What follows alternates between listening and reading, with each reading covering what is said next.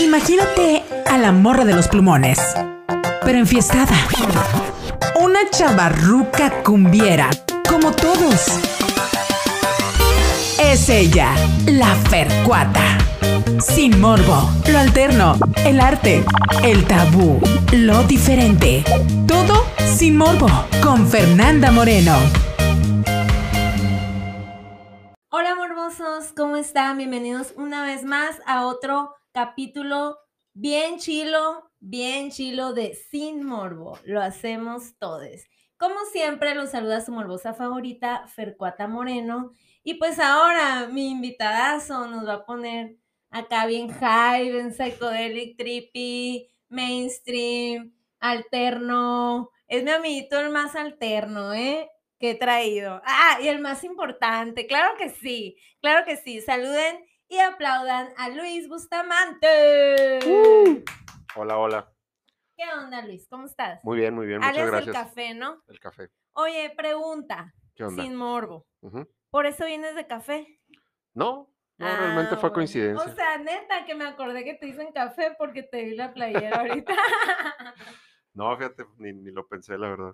pues deberías de vestirte siempre de café y hacer acá tu... Antes, antes me, me sacaba ronchas que me dijeran así, es un, es un apodo de la preparatoria, Ah, sí. pero ya, ya, prueba superada. ¿Y te gusta el café? Sí, sí, sí, me encanta. Ah, Pero me dicen café por amargo. Ay, cuá, cuá, cuá, cuá. No, Pero- pero, conmigo no es amargo. No, no, no. Hasta ahorita, yo- ¿eh? Porque si es, yo soy la primera que me voy a quejar y a todo el mundo. Y voy a hacer una historia, ay, amenazando acá. Chavacas, pues para quien no lo conoce, él es músico, cineasta, este, este, diseñador y también, fíjense nomás, que es guitarrista de la banda espectacular de los drug dealers. Así es. Ay, no más, ay, no más. Y sigue la lista. Y, y realizador de los visuales de los drug dealers. Ah, ah, Muy importante. per- muy importante, que ahorita vamos a hablar de eso. Quédense hasta el final porque tenemos regalitos. Viene con manos llenas porque Luis me dijo que es un ser abundante y que tiene regalos para todos los morbosos. Así es. ¿Estás listo para empezar? Listo, ¿cómo no? Venga, Nací listo. platícanos. Pues aquí vamos a hablar así como la experiencia personal de los artistas en este camino, ¿no? De vivir del arte y sobre todo el género alterno, que pues a veces es difícil. Poquito nomás, poquito. Platícanos cuál es tu primer acercamiento al arte, ya sea la música o lo que estás haciendo como cineasta. Pues bueno, mira, sobre la música, yo desde, desde niño en la primaria escuchaba mucha música, me gustaba mucho el rock desde entonces. Y eh, me fui a vivir en Ensenada en la secundaria. Y estaba muy de moda andar en patineta. Entonces primero quise ser skater. Pero me ¿De qué año estamos hablando? estamos hablando de 1988. Ok, iban haciendo yo. Sí, corrían los finales de los 80. Mis Y- papás estaban celebrando. Exacto, que, salió embarazada. ajá. Oye, no, y, y- y un día salí a andar en patineta y me caí, me rompí la mano de una manera así que dije, andar en patineta no es lo mío. Y de ahí, pues, ¿qué hago? ¿Qué hago? Y decidí entrar a clases de guitarra. Dijiste algo menos peligroso. Exactamente. Algo, algo No menos intrépido. intrépido, Exacto. dice. Y entré a clases de guitarra en la Casa de la Cultura de Ensenada con un maestro que aprovecho para agradecerle, Pablo Rousseau. Él fue... ¿Qué rozó? Ah. Perdón, te pusiste solito. Un saludo para el maestro, ¿eh? Con mucho respeto. Sí, cómo no. Él, él, fíjate, fue mi inspiración y me, me, me enseñó todo lo que sé realmente. Un gran, gran maestro. Y él, él fue el que me, me transmitió este amor por la guitarra. Y desde O sea, entonces... rozaste de él el Sí, amor por la guitarra. Definitivo. Estaba hablando de que tenía 13 años, ¿verdad? Déjame ponerle minuto al celular porque... Y total que desde entonces empecé a tocar la guitarra. En ese tiempo tocaba solo en mi cuarto. Toda la secundaria, aparte de la prepa, me la, pasé ahí recluido en mi cuarto tocando la guitarra.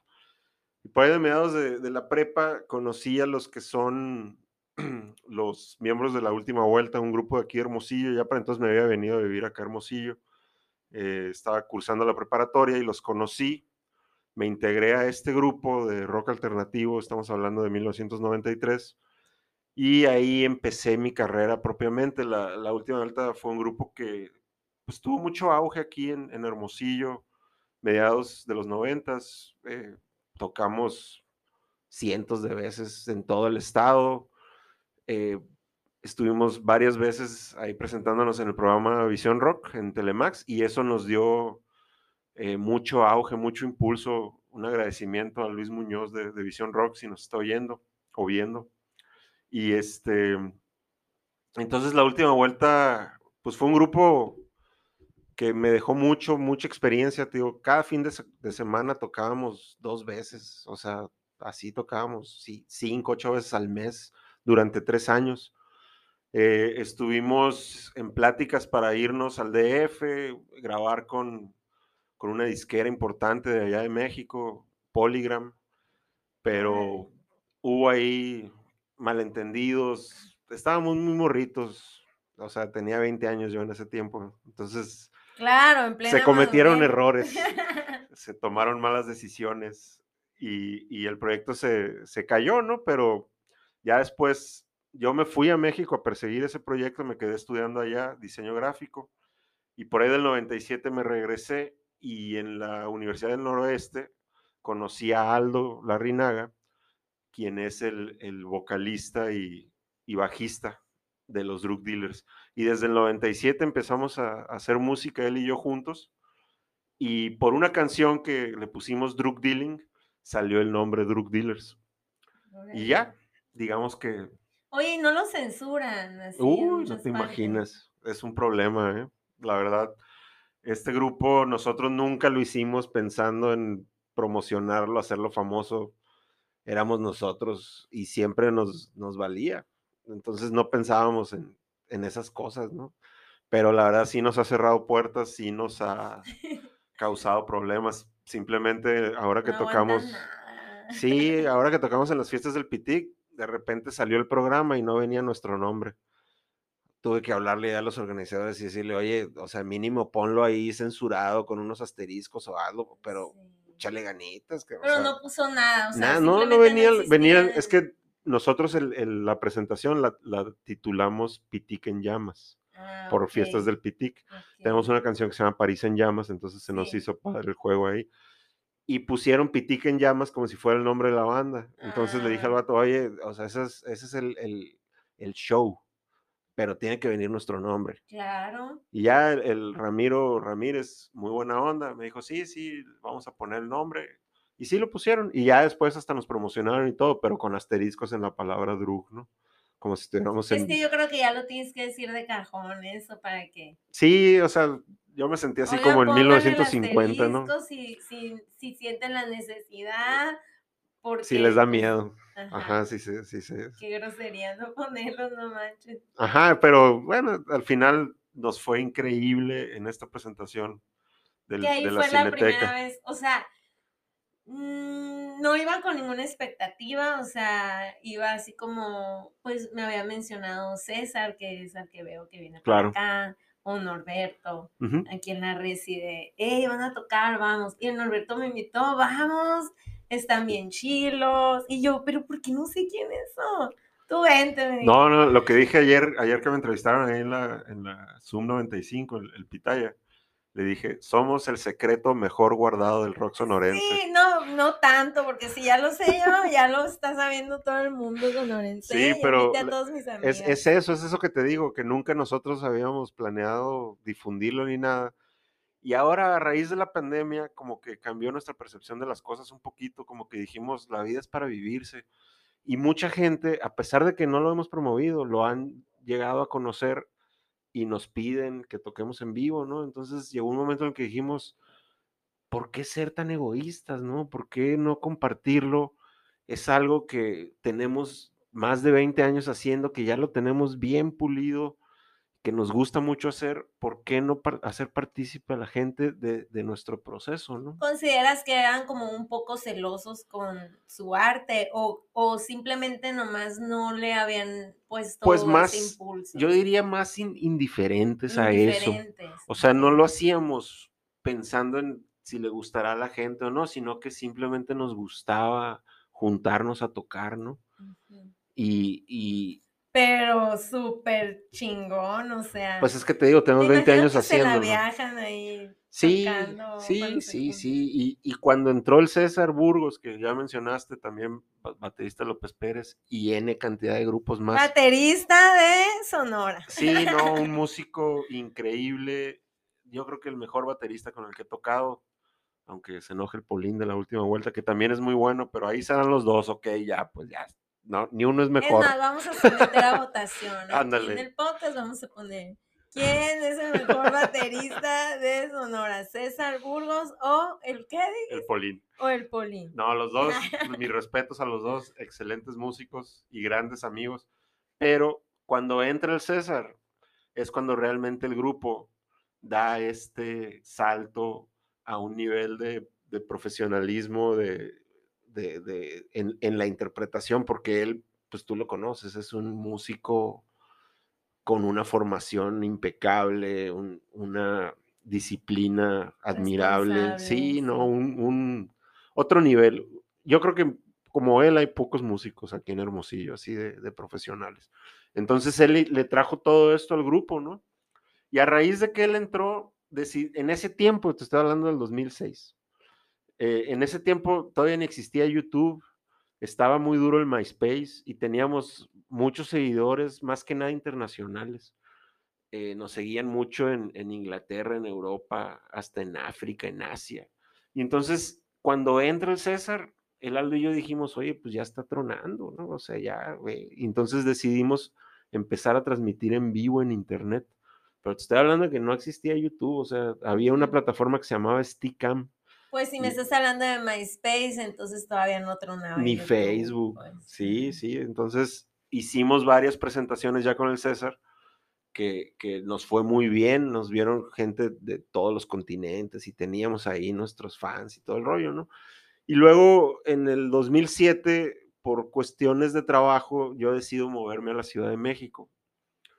Y pues duré 13 años allá. El, el grupo se mantuvo, pero obviamente pues ya no con la frecuencia que lo hacíamos, porque yo estaba muy lejos, ¿no? Entonces cuando venía tocábamos y así, pero estuvo ahí como, como latente, como, como dormido muchos años, ¿no? Entonces, ahora con la pandemia, yo venía de paso, fíjate lo que son las cosas, la- todas las historias que tenemos todos de la pandemia, ¿no? Yo me andaba yendo a vivir a Canadá. Me, me había salido ahí oportunidad de trabajo en, en Vancouver después de estar 13 años en la Ciudad de México. Y me iba a trabajar allá de lo que hago yo, producción de video, postproducción, eh, animación, motion graphics, etcétera, etcétera. Pero ya estaba harto del DF, la verdad, ya estaba cansado del tráfico, el smog, todo, el hacinamiento. Es difícil la Ciudad de México. la- Ay, la sí, verdad. yo lo intenté allá y la verdad dije no, Sí, no puedo. Sí, Hermosillo se me hace sí. grande a mí ya, se me hace grande. Yo soy más de, de pueblito, islita, así. La verdad, yo también quisiera vivir así, como en un pueblito como, no sé, Babiácora, algo así. Idílico. Bueno, yo no tanto. Que, hay- que haya buen Yo estaba en internet nada más. Carmen, pero Ah, pues también. padrísimo. chiquito pero explosivo. Sí, chiquito pero picoso. Chiquito como yo, como yo. Ándale. Yo ya iba a Vancouver, ya tenía el, el trámite de la residencia y todo, y llegué aquí a Hermosillo a visitar a mi familia antes de irme, y llegué en marzo del 2020. Ujú. Diez días después, cierran fronteras, todo se para, Tras, y, a- te y me quedo aquí, y pasé por todas las etapas, ¿no? Negación, duelo, caí en una depresión, tuve que ir con el psicólogo, tratamiento, todo porque de repente, de, de haber estado siempre en control de mi vida y de mi trabajo y todo, de repente me encontré sin chamba, me encontré fuera de control de lo que estaba pasando en mi vida y, y tuve una crisis, la verdad, o sea, no te, voy- no te voy a decir mentiras. Pero No, varias tuve en la pandemia. sí, sí, pues el eh, Fue un momento muy difícil para la humanidad, ¿no? Y, pero te puedo decir que dos años y medio después, la verdad, estoy feliz de estar aquí en Hermosillo, estoy contento. Ya ahorita encontré un trabajo que me permite trabajar desde aquí remotamente para una compañía británica de, lo que hago, de producción y postproducción de video. Estoy trabajando para clientes súper importantes como Google, Uber. Entonces estoy feliz, estoy feliz porque estoy teniendo un sueldo como los de allá, pero con las ventajas de vivir en una ciudad pequeña como Hermosillo, tener a mi familia cerca, que eso es también valiosísimo. Y aquí estamos. Claro que sí. Oye, pues qué padre que la pandemia también pues los unió otra Ujú. vez, como quien dice, ¿no? Sí, retomando el tema de drug dealers, ya estando yo aquí, pues decidimos volver a juntarnos a darle, pero la pandemia no nos lo permitía porque el Aldo, el, el bajista y vocalista, él vive en Guatabampo Mm.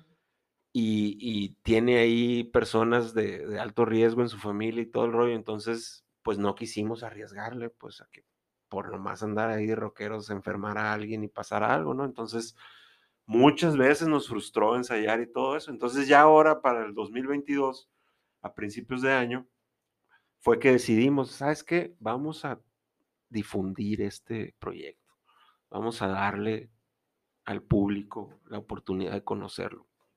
Y decidimos aplicar a las fiestas del Pitic. Y Ahí, afortunadamente... ahí fue el, el primer escenario en el que tocaron a su regreso, dijeran. Sí, antes, allá por los 2000, habíamos tocado una vez en el Pluma Blanca Mm. y una vez en Radio Bemba. ¿Cuál fue el primer, primer escenario o lugar donde se pararon como drug dealers? El, el Radio Bemba. En Radio Bemba. Ajá, una transmisión en vivo ahí. Que hubo poquita gente ahí en, el, en, en vivo, ¿no? Pero el Pluma Blanca también habrá habido que 50, 60 personas. Entonces realmente yo creo que nuestra primera tocada así propiamente. No, totalmente, es que te digo, no, no lo pensábamos así. Pero antes era puro música sin visuales, o me estás hablando que No, mira, siempre se ha pensado Los visuales los metimos ahí en juego desde que empezamos a transmitir por internet. Mm, como yo soy pues cineasta, realizador de videos, me sí, pues me gusta mucho eso y, y siempre sentí que la música de Drug Dealers se presta para acompañarla de visuales, para complementar el viaje. No, es pues. que es, es como Tú que lo viviste ahí en la Yo lo viví ya, plebes, ¿eh? y lo voy a vivir por segunda vez. Ahorita les vamos a platicar al final. Este, yo, es una experiencia, vaya. O sea, no es ir a un toquín a escuchar música, es una experiencia. De hecho, si se fijan, no ha dicho tanto que en el bar, que en esto cineteca, próximamente en el teatro, porque pues eh, se disfruta más, ¿no? Que tenga calidad de sonido, que tenga calidad visual y no siempre se puede lograr en el pluma o en... Exactamente, sí, de hecho, lo, lo que nos propusimos ahora que dijimos, bueno, lo vamos a empezar a mover, que la gente lo conozca, pero dijimos, vamos a hacerlo bien. O sea, vamos a hacer un espectáculo que no sea así como dices tú, la clásica tocadita ahí con pu- los puros amplificadores y que no se oye la voz, ¿no? Como siempre en Hermosillo, ¿no? siempre. Entonces nos hemos preocupado porque sean escenarios pues con la infraestructura necesaria, la acústica, eso importantísimo ahí en, el, en este que vamos a tener, en la, ahorita vamos a hablar más a fondo de eso, pero en el Teatro Emiliana de Subeldía, pues tú lo conoces, la acústica es impecable, es uno de los mejores venues Hermoso. de Hermosillo. Me ha tocado presentarme ahí con malabares, ¿no? Y así. Ajá. y- y suena increíble, Sí. entonces vamos a, a aprovechar eso. Y, y hemos tratado justamente de que no sea la tocadita así nomás, de que sino que, como tú dices, ir a ver a los drug dealers sea una experiencia casi religiosa, más que religiosa. Ay, gracias eh, por darnos esto, neta, lo necesitábamos aquí. Oye, para la banda que pues no ha ido a verlos y que se enamoren más, eh, explícanos qué género, explícanos este todo el arte que trae este em, pues el viaje que traen los drug dealers, ¿no? O sea, Pues somos una banda así, este, firmemente definida como rock psicodélico experimental. Desde nuestros inicios es lo que nos ha gustado, todo este género de rock que viene de mediados, finales de los 60, principios de los 70. Estoy hablando de eh, early Pink Floyd, Jimi Hendrix, Janis Joplin, Black Sabbath, este, todos estos grupos. Estoy nervioso, se me olvidan. Pero puro también, fregón, puro fregón. Pues digo, son nuestras influencias, ¿no? Obviamente no te voy a decir que tocamos a ese nivel ni nada, obviamente con todo el respeto y, y guardando la distancia, pero es lo que nos influencia a nosotros.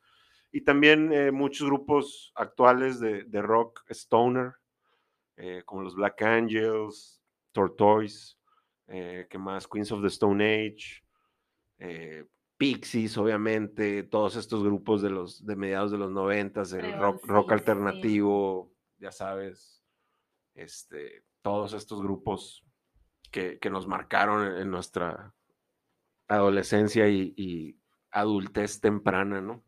Adultez, bueno, niñez. Ay, en tu caso, sí, pues sí, pero pues tú estás pero más no, morrita. O sea, pero em, uno empieza a entrar a esos géneros de adolescente. pues, ¿no? No de chiquito, de chiquito pues estás así como más lo que tus papás o la televisión o la escuela te están Sí, no, y yo personalmente tendría que mencionar a The Cure y a Soda Stereo, ¿no? Que, que es la música que oía cuando me metí a tomar clases de guitarra en la secundaria, lo que mencionaba ahorita era The Cure y Soda Stereo eran mi... Yo quería ser Robert Smith y quería ser Gustavo Cerati. todos. Entonces ellos son realmente... Pero se puede y mejor, bueno, con tu propio estilo. Pues estamos ahí haciendo Ahí anda, arrieros somos. nuestro intento en, en la historia del rock sonorense y mexicano. Oye, platícanos a la banda morbosa. Ujú. Remóntanos a tus ensayos, remóntanos a cuando se juntan, si tienen algún proceso creativo, algún ritual, ¿qué onda ahí? Pues mira, qué padre que lo mencionas, porque la verdad sí es, es un ritual. Cada sesión de los, de los drug dealers eh, se basa totalmente en la improvisación. Eh, no tenemos así como que número de vueltas definidos, o aquí va el solo, o esta es la parte donde canta la voz, sino que siempre de acuerdo al estado de ánimo que traemos, cómo nos sentimos, salen las canciones. Entonces, a veces salen lentas, a veces salen rápidas, a veces salen con distorsión, a veces salen así, este, suavecitas, calmaditas. Entonces, depende mucho de, la atmósfera, del, del ambiente, en el momento. Y, y a eso me refería ahorita que decía, que lo hemos ido puliendo a lo largo de 20 años para que ese ritual ya no sea algo eh, dejado al azar, ¿no? Porque, Improvisado. pues sí, porque muchas veces dices, bueno, pues no me sentí inspirado, pues no salió. Ujú. Pero ahora si ya estamos dándonos a la, tomando la responsabilidad de presentárselo a un público en vivo que nos está haciendo el paro de irnos a ver, pues no podemos darnos el lujo de, ay, pues no nos sentimos motivados, ahí vamos a tocar bien Sí. cuichi. Pues no, o sea, entonces hemos estado ensayando para pulir este ritual y al mismo tiempo hacer partícipe a la gente de esa magia, porque no sabes lo, lo, ¿qué podría decir? Eh, emotivo, lo emotivo que es Ah. cuando sale algo que lo estás tocando y que no puedes creer lo que está saliendo en vivo. Y es que es, o sea, no parece que estén improvisando. no Exactamente. parece- o sea, parece literal. Creo que, pues me atrevería a decir que hasta desarrollan un lenguaje entre ustedes, una manera bien cabrona de comunicarse, porque todo se escucha muy armonioso. O sea, la música con los visuales es armonía pura. O sea, yo me acuerdo que estaba, estaba yo, o sea, nadie, o sea, nadie me explicó que venía esto, ¿no? O sea, yo no tenía Pero mejor, un ¿no? antecedente de la mejor que sea sorpresa. Salí así que es mi banda favorita de todos los mundos. Uh. Oye, pues qué cabrón, o sea, sí, esto me atrevería a decir que hasta desarrollan Sí, de hecho, eh, lo hemos desarrollado a lo largo de los años y ni siquiera es de estarnos viendo o de hablar, sino que es más bien de escuchar las, los, los, las pistas, ¿no? O sea, los, los hints. Así como que el, el César de repente hace un redoble que te sugiere que ya va a cambiar. O el Aldo mete un riff en el bajo que dice, ah, mira, ya, ya podemos darle la vuelta y llevarla a la otra parte de la rola, ¿no? O yo, o sea, yo muchas veces, yo, yo pues toco la guitarra, eh, es un grupo, es un power trío, también integra a un, podríamos llamarle tecladista para no entrar en muchos detalles, aunque no toca teclado, toca unas, unos pads ahí. Ah, y luego también vi... tiene un teremín, que es una antenita donde vas acercando la mano y detecta el campo electromagnético. De que no mames, no mames los efectos que es. Yo decía, ¿qué es eso? O sea, es un es una navecita espacial. Sí, sí, no, está loquísimo lo que mete el Coppel. El Coppel crea las atmósferas, crea el ambiente y crea un contrapunto que a mí me permite un poquito bajarme de la responsabilidad de estar llenando, porque de otra manera es puro bajo y, y batería pues se oye vacío si yo no estoy llenando, ¿no? Entonces muchas veces yo estoy tocando algo que es pura distorsión y, con lo que mete el, el, perdón, el, el Coppel ya se crea toda una, un ensamble y, se llena. Entonces, él, él, vino a complementar y, a quitarme como mucha de la carga de estar así, porque siempre ha sido un grupo muy eh, orientado a la guitarra pues es rock, así como te digo, como tipo Jimi, Hendrix. Obviamente, mis respetos al maestro, no toco ni la centésima parte de lo que él, pero es, es lo que pretendemos, o sea, mucha distorsión, mucho, mucha densidad, o sea, es un rock stoner pesado, así, denso, que lo puedes cortar acá. Y los visuales eh, eh, también son diferentes en cada presentación o ya tienen no, los visuales, para cada rola? Los visuales eh, es, es, distinto, más bien nosotros los visuales ni los vemos en la presentación porque quedan atrás de nosotros. Entonces ahí ya realmente es muy interesante porque ha sido, ha sido muy, muy padre escuchar los comentarios de la gente, de cómo cómo nos dicen, y, la forma en la que se sincronizan los visuales, pues la neta no se sincronizan. O sea, que de repente vas, ves una tebolera y luego estás viendo la carretera Guaymas, que yo soy de Guaymas, ¿no? cada, rola tiene su tema. Y yo estaba, esa es la carretera de Guaymas, o sea, sí. sí, emociona, pues, sí emociona. Exacto, pero, pero el, el cerebro como que crea los vínculos entre lo que estás oyendo y lo que estás hablando, ¿no? E, es, mucho de, la teoría de la gestalt, del diseño alemán, que es de, que el cerebro, si tú ves, por ejemplo, ves una C, el cerebro lo convierte en un círculo. Entonces, de la misma manera, tú ves los visuales y aunque no están hechos para sincronizarse así ni nada, el cerebro lo sincroniza. Entonces, es parte del ejercicio de la percepción o de la alteración de la percepción, ¿no? Y ahora, o sea, te pone el visual con la música, si te, te coloca, plebe. exacto. Y ahora en esta ocasión, es importante mencionarlo, pero en la cineteca le faltó al sonido. O sea, no tronó como debe tronar. Mm. O sea, íbamos a... Sí, hubo algunos problemitas, hasta, chistoseábamos ahí hablándole al, sordo. al sordo. Sí, sí, o sea, en la cineteca pasó que íbamos a utilizar las bocinas del, del lugar que es una, un, gran sonido tiene ahí la cineteca, pero no pudimos usarlo porque el decodificador de Dolby metía un delay, o sea, retrasaba la, la señal. Entonces, pues no, no, se podía porque la tarola pues, se oía dos veces con delay. Entonces, no se pudo. Entonces, ahí así de bote pronto trajimos unas bocinas, pero no eran lo suficientemente grandes. Entonces, no tronó como debería. Pero ahora en, el teatro. Aún así, o sea, me la pasé. No, no, no, pero ahora en el teatro nos vamos a sacar la espina, vamos a poner unos proyectos, unas bocinas así de, de estadio. Y va a tronar cada rincón del teatro, se va a simbrar. Pero te digo, la combinación de todos los elementos induce a un trance, porque además estás con la pantalla gigante enfrente, entonces tu atención por default se va al, espectáculo. Entonces estás ahí cautivo, es, es muy padre. Pues tú ya lo viste, ya lo, ya, lo, viste.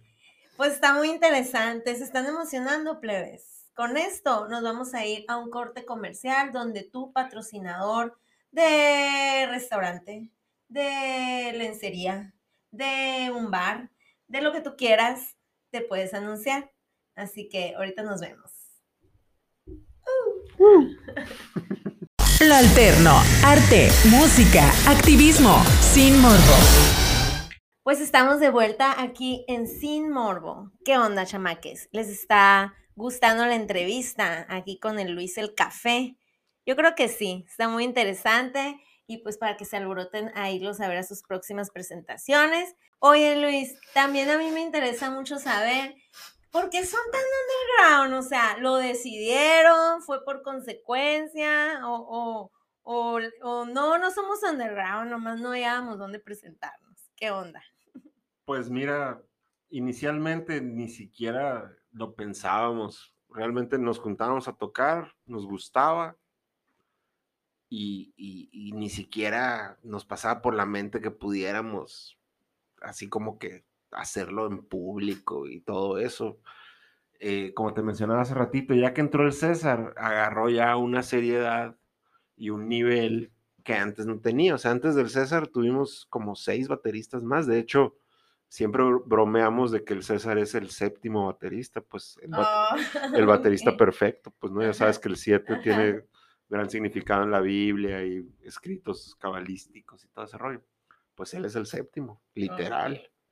Entonces. El siete de la suerte. Exactamente. Entonces, Le voy a decir cuando venga. Sí, no, dile, dile, porque él. él se va a volar, se va a volar. Él le imprimió a Drug Dealers un profesionalismo, un nivel que ya nos hizo pensar en, en, promoverlo. Y fue cuando empezamos a moverle las redes sociales por allá, por el 2006, que te digo, todo esto que empezamos a tocar en vivo y todo eso. Pero todo ese crecimiento que sí iba bien, la verdad, se vio frustrado porque yo me fui a vivir al DF. Pues ya sabes, la vida se entrometió. Otros planes, el Aldo se casó, tuvo hijos. Ay, Aldo. Ay, ah. corazón. Y entonces cambiaron las cosas, ¿no? Cambiaron las cosas y, siempre pues estaba ahí latente el proyecto. Cuando yo venía nos juntábamos y así. Pero ahora te digo que, que, vivimos esta experiencia tan, tan frustrante y educativa que fue la pandemia, fue cuando dijimos, pues ¿por qué no lo hacemos? ¿no? O sea, la vida es muy corta para estarnos limitando, estar dudando, tener miedo, o sea, cuestionarnos mejor, vamos a aventarnos y total, pues si no va la gente, pues no fue la gente. Y fue cuando decidimos meter el proyecto a las fiestas del Pitic y, oh, sorpresa, lo, aceptaron. Y luego, oh, sorpresa, se llenó totalmente el, lugar, la cineteca. mi hermana se quedó afuera y otros amigos. La verdad, Mucha yo gente. súper temprano. Hasta me acuerdo que era las 8 y yo estaba a las siete y media ahí. sí, sí. Y, y, además, además mucha gente pensó que iba a ser como tocada normal, que iba a empezar más tarde, pero pues no, nosotros lo manejamos como cine porque también ahí se manejan, tienen un, esquema, una forma de operar. Para que no vayan a llegar tarde en la Emiliana de Exactamente. Ni a ninguna de sus presentaciones. Pues sí, digo, ahí en el Emiliana tal vez podemos ser un poquito más flexibles porque se, se da se presta un poco, pero no, no, podemos tardarnos mucho, ¿no? Tampoco, ¿no? Pero eh, te digo, a raíz de que tocamos en la Cineteca, nos fue muy bien, o sea, muchísima gente que fue, nos dieron comentarios así súper positivos y luego toda esta gente que se quedó afuera o que no pudo ir, que sus amigos les platicaron y ahí de boca en boca se ha ido este, transmitiendo. Entonces nos han pedido mucho que toquemos. Y pues dijimos, bueno, o sea, si nos esperamos a que haya otro festival o algo así, pues va a pasar meses, mejor vamos a aventarnos a autogestionarlo, ¿no? Y es nuestro primer concierto que hacemos, nuestra primera tocada. Y les va muy bien. Es que el talento, o sea, el talento, por más que no mueva redes, pero el talento, o sea, habla. Pues estamos aprendiendo. sí, sí. Ah, yo los puedo asesorar. Yo me dedico a eso. Sí, por favor, lo, necesitamos. Ah, oye, este, pues entonces ya no se quieren mantener tan underground. No, no, como te digo, este año decidimos, o sea, en, uno de nuestros ensayos dijimos, ¿saben qué onda? Este, este año, el 2022, va a ser el año que vamos a destapar este proyecto y lo vamos a hacer público. Ay, qué padre. Y va muy bien. Qué padre. La neta lo necesita mucho Sonora. Rock psicodélico, más visuales, wow. Oye, es difícil vivir del arte alternativo en general, no hablando nada más de tu experiencia en Drug Dealer, sino en tus demás proyectos, o, o cómo ha sido tu experiencia de vivir de esto. Pues, mira, yo la verdad siempre he tenido la suerte de que he tenido ingresos económicos a través de mi trabajo como eh, realizador de video, comercial, postproducción, animación, motion graphics, lo que te mencionaba hace rato, por ejemplo, que ahora agarré este trabajo remoto que me permite pues estar aquí y tener tiempo para dedicarle a este tipo de proyectos. Pero en general es importante darle la importancia que tiene hacer lo que te gusta. Yo te digo, si hay algunas cosas de lo que me arrepiento es de no haberme dado la oportunidad de darle más tiempo a esto desde muchos años atrás, ¿no? Por estar precisamente clavado en este tipo de chamba que menciono. Sabes que yo también estoy así de, ¿por qué no lo, es, por no le di tanta la energía antes que lo que hago, que ahora estoy pues viviendo de ello, pero antes estuviera más allá, digo, pero pues todo pasa por algo, ¿no? Exacto, pues todo es parte del aprendizaje, es parte Uno del se desarrollo. Mete a Babilonia también. No, y la neta, cosas. la neta no tiene caso estarse recriminando de lo que ya pasó, más bien la onda es actuar ahorita, ¿no? Eh, si yo tuviera que darle un consejo a la gente que quiera hacer arte del tipo que sea, es no la piensen, aviéntense y háganlo porque, como ya he mencionado varias veces, la vida es muy corta, no sabemos qué va a pasar. Yo no sé mañana, diría la Yo canción. no ¿no? sé mañana.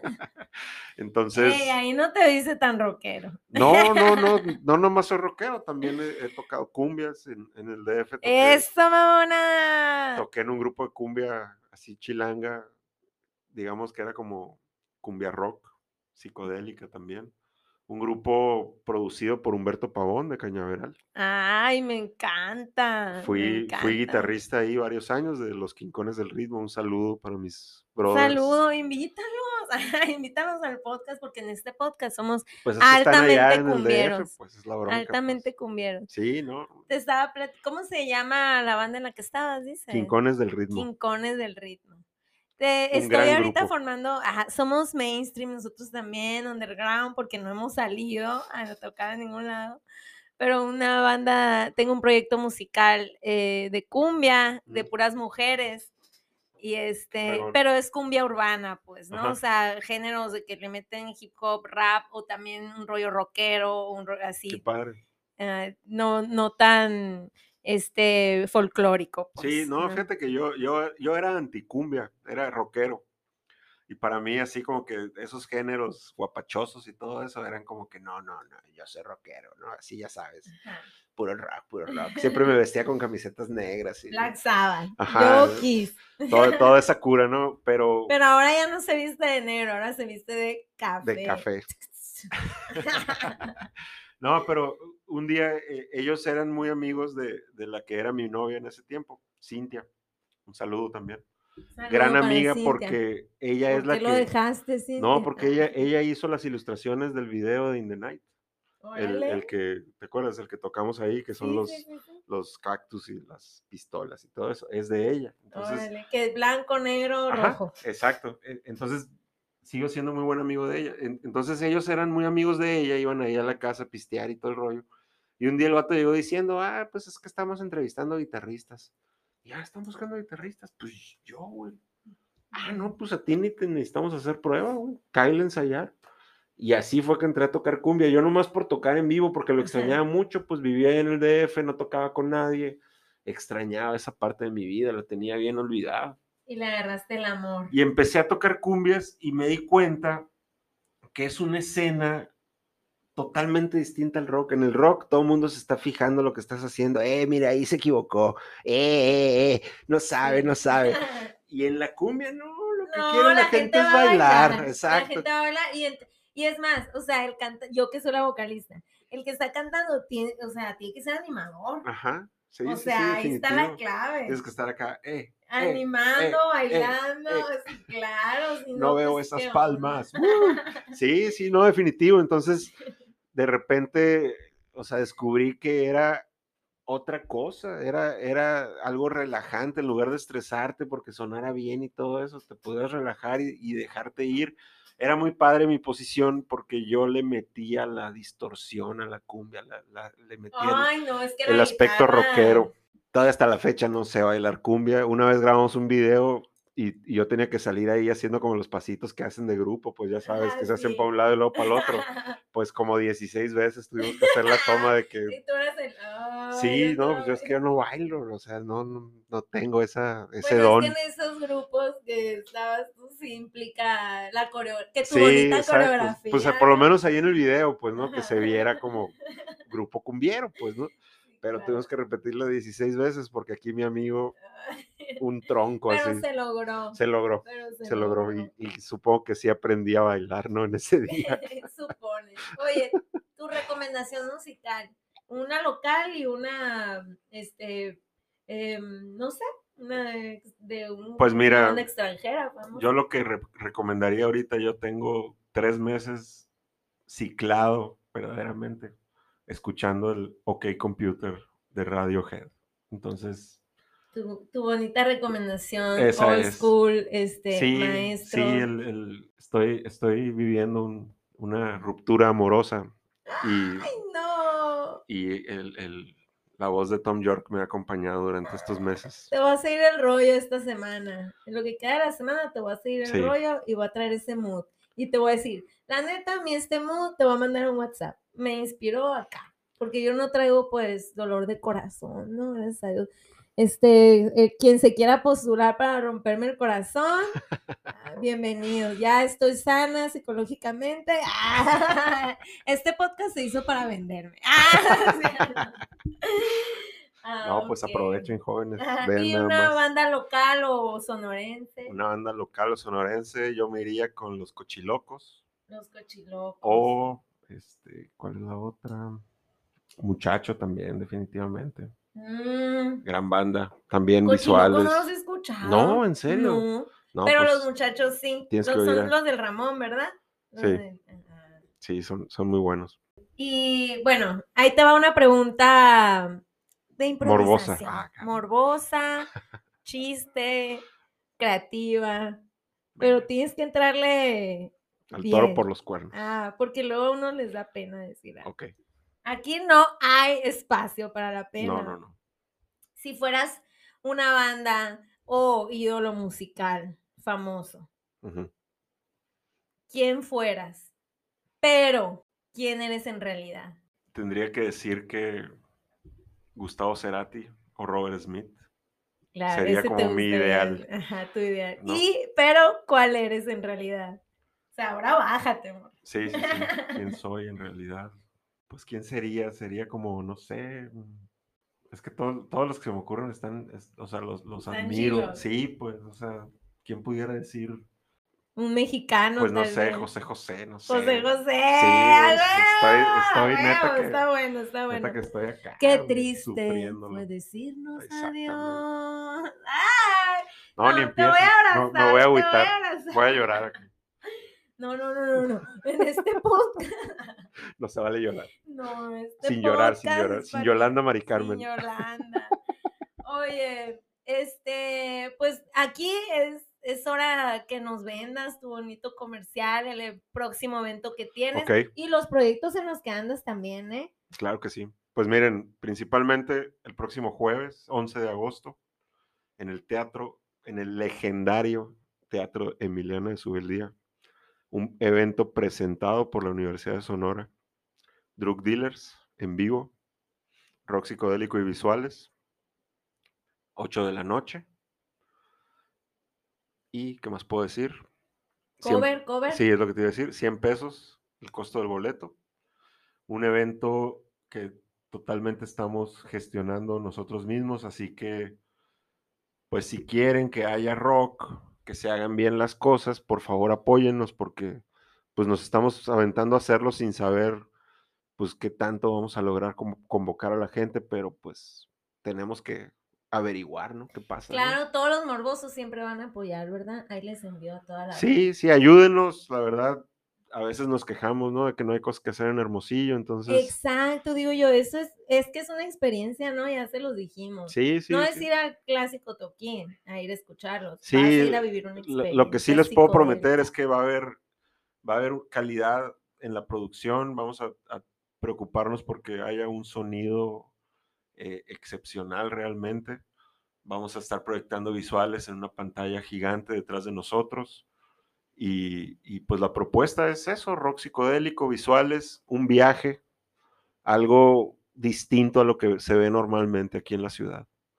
Entonces, no duden en acompañarnos, la verdad, 100 pesos, que son? Dos ¿Qué cheves, son? dos cheves, ¿Qué tres son? cheves, Ándale. dependiendo de, de, de- de a qué bar vas, ¿no? Pero son 5 dólares, o sea, Ya es una caguama, ¿eh? Es una nomás. sí, o sea, realmente, véanlo desde ese punto de vista, apoyar al rock en Sonora y al mismo tiempo ver algo muy distinto, por lo que les decía que es el proceso de improvisación ahí en tiempo real enfrente de ustedes, el público, y ustedes mismos nos todo transmiten una energía, ¿no? Entonces se hace como una sinergia ahí.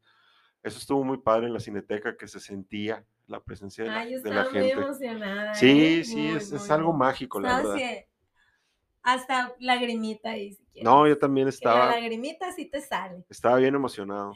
Oigan, morbosos, y el café tiene regalitos para nosotros porque nos va a regalar entradas. ¿Cuántas nos vas a regalar? Dijiste, 10, 11. Ah.